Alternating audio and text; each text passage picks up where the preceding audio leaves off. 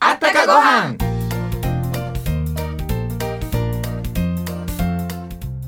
皆さんこんにちはマイコンのコウハラ若旦那のコウハラ森堂です世界中の人が平和で幸せに包まれる理想の世界って来るんですかねそうそうまずはね世界の人たちに日本の文化を知ってもらったり海外の人にもその日本の文化を知ってもらうっていうの大事ですよねあ実はねこの番組を紹介するスポットが天王寺にできたんですよあそうですでよね場所がね、うん御堂筋と谷町線の乗り換えるあの長い地下通路のところにできるんですよ長い連絡通路ねそうんでしかもこの番組のコーナーができるとねもうもっと有名になりますよあの連絡ツールの名前は今後ねマイコンストリームという名前にしまマしイょコうンストリーム、うんいいですねはいということで本日のゲストはテレビ創世期からテレビに出ていた大女優さんで最近では映画のほか日本の文化を海外にも紹介して世界平和にも貢献している方なんですよそれは楽しみですねということでこの番組は文化芸能各界からゲストをお招きし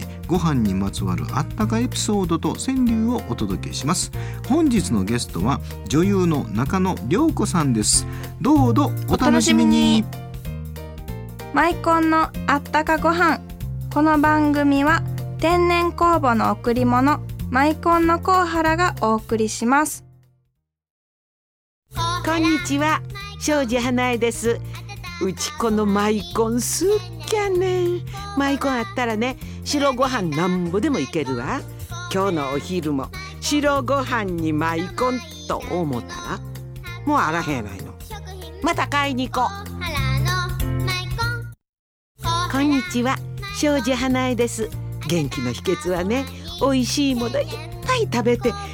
ぱい笑うことなんよマイコンは健康のことを考えて作っているからぎょうさんご飯も食べれるねマイコンで毎日元気幸せはい本日のゲストは中野涼子さんですこんにちはこんにちは。はい、ようこそおいでくださいまあしりたがとうございあます。りがとうございます女優生活ってどれくらいになるんですか、四十年ちょっとぐらい。そうなんですか40数年はい。でその頃の最初のその始まったえーテレビとかどんなテレビからそうですね。一番記憶に皆さん残っていただいてるのは NHK の天下御免という一年間も長かったんで、うんはいはい、あの紅さんという女性像を、うんもう今でもあのご年配の方があの後いろんなもの見ても、はい、それが忘れられない。あもうそのイメージがついて、ええそどういう役やったんですかあのこ江戸江戸がうん、の時代なんですけども、時代劇のえ江戸時代で、江戸時代はでい若者たちが集まって町で困ってることがあると、はいこうみんなで助けに行くへーえとか、それからあの橋の下になぜか平賀源内という主人公と、奥さんの役ですけど、はいあの住んでて、はいで平賀源内さんがいつもいろんな発明するんですあよ。のエエレキとえかエレキテルとかね。エレキテルですよねそうですよね、はいはい作るのがお好きで、であの私の役はみんながあの橋の下に住んでて小屋に帰ってくると、んご飯作ったりね、うんあの面倒見たり悩み事聞いたりいい役なんですよ、すすごごいく。なくてはならないですよね。そうですねもういわゆる大和なでしこすはいはいねえ大和なでしこなんかすごい中国でそうなもん大ですよ女優とかいうふうに載ってましたけど、ねはい。 ありがとうござい海外でまもすねおかげさまでき今度の川を渡る。渡れという長いタイ トルの、中国名はトゥープーっていう二二つの字だっけですけそど、うね、なんですへえね。それあのえなんでそんなに中国で大人気になった映画のできたんですか国交正常化がまあ40年ぐらい前なんですけど、その後、はいはい日中国あの平和友好条約を、うんうんあの政府があの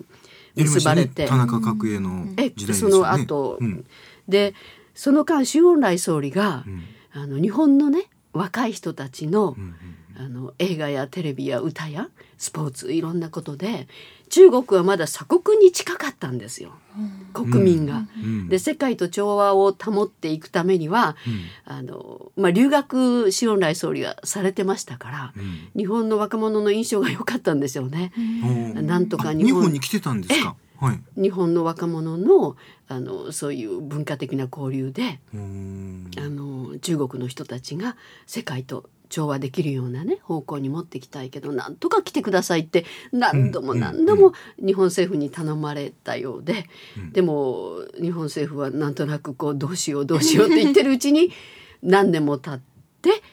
78年にうんいくつかの映画が行ったんですよね。であその中映画が行ったんですかえ本人が来てくださいじゃなくってえ先に映画が行ってて。へえでそれである一本の私は2本行ってたんですけど「お銀様」という映画と先ほどご紹介いただいた「はい君を踏むの川渡はいり」で行っててなぜか時の文化大革命の後の中国の社会状況とんその映画が化学反応みたいな特別な出会いがあってうん第三の強烈なうん私もよく理解できなかった当時強烈なその爆発が起きたような感じもでう。すっごいインパクトがあったんでしょうねそうなんですね多分16人ですよ。中国のあもうある層の国民はほとんど見てるみたいなそうですね当時はもうほとんど、社会問題ですよねそうで現す象社会社会現象で社会すよね現象やそうですね誰も理解できなかったですけどねなぜそういうことが起きたのか、中国の政府の方もうん驚いてえすぐあのそこでヒロインやってるチェン・ユンメイって言うんですけどチェン・ユンメイさんすぐ来てくださいということが政府からうんうんうん私の方にもえそれは映中画国関名係ですか。えチェン・ユンメイって英語あの中国語ですね、あ日本語ではまゆみさんって言うんですけどへそれでまゆみっていう名前が知れ渡った。そうですね有名もにうなって次の年行ったんですけど、はいあの美容院の名前がまゆみ美容 室あ流行ってる名前自体が流行って帽子もまゆみ帽子でそれからシャンプーの名前もまゆみシャンプーもうたくさんまゆみのブ ブランドがいっぱいできててもそれはもう影響力すごいですねセンセーショナルう日本語を勉強されたのもその映画が教科書になっていたんですよね。すごいですね本当に。もうその頃の人って言ったらもう絶対知ってる。絶対してますよねだからよく大使館とか領事館に行くとこう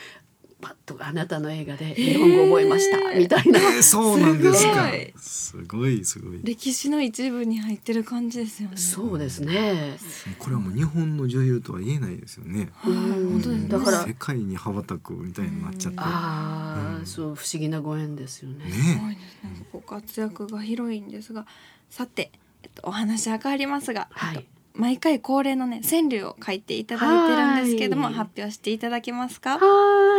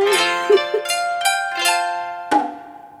ーい。疲れ飛ぶ。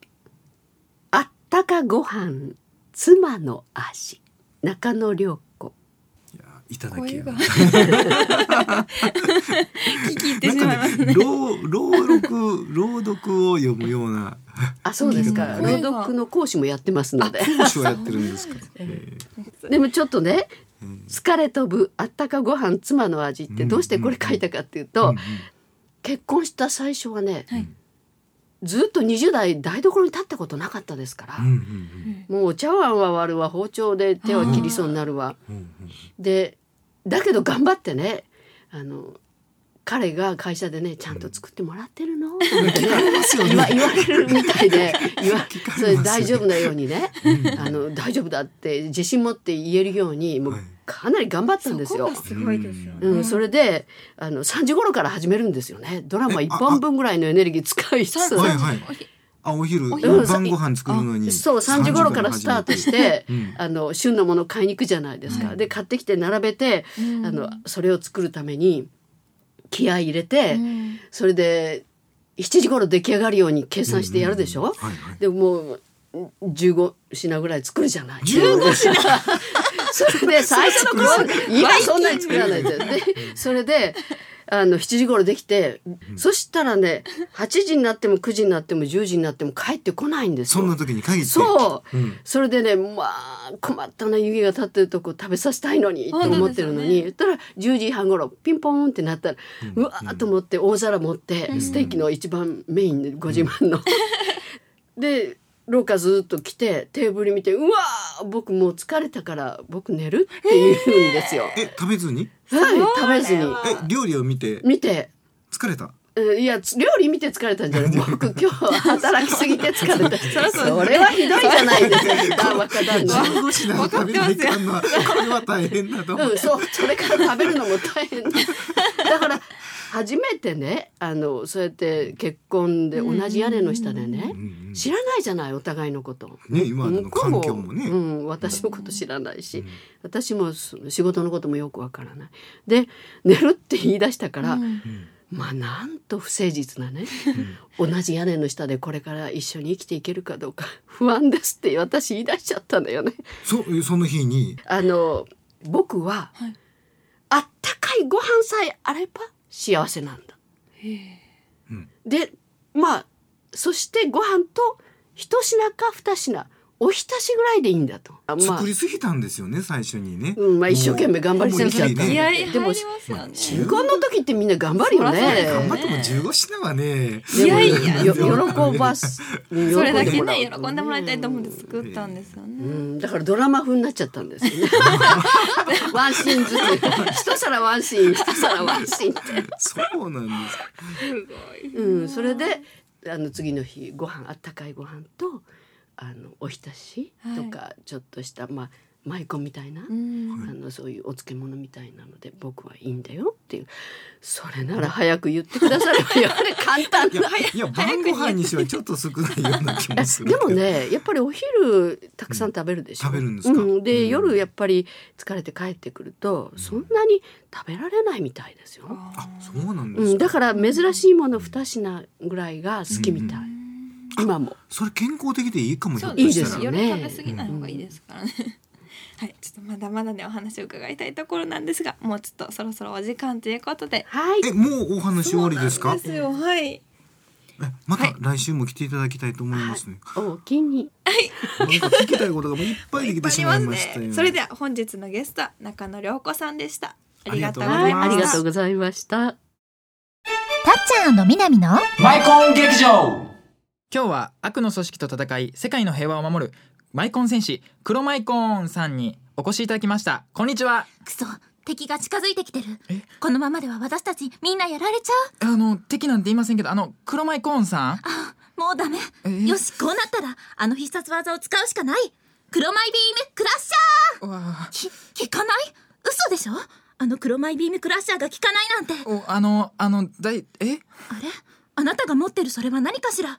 そうだそれを敵に食べさせてその隙に逃げるわよよし敵の気をさらすことに成功したわで何もうええわたっちゃんのみなみでしたまた来週もうすぐこの番組も1年経ちますが世界的に活躍している大女優さんにも来ていただけるようになりましたよねそうですねこの番組のあったかいご飯にまつわるお話は番組ウェブでも聞くことができますが、うんマイコンのお店でも番組情報誌を配布してますよ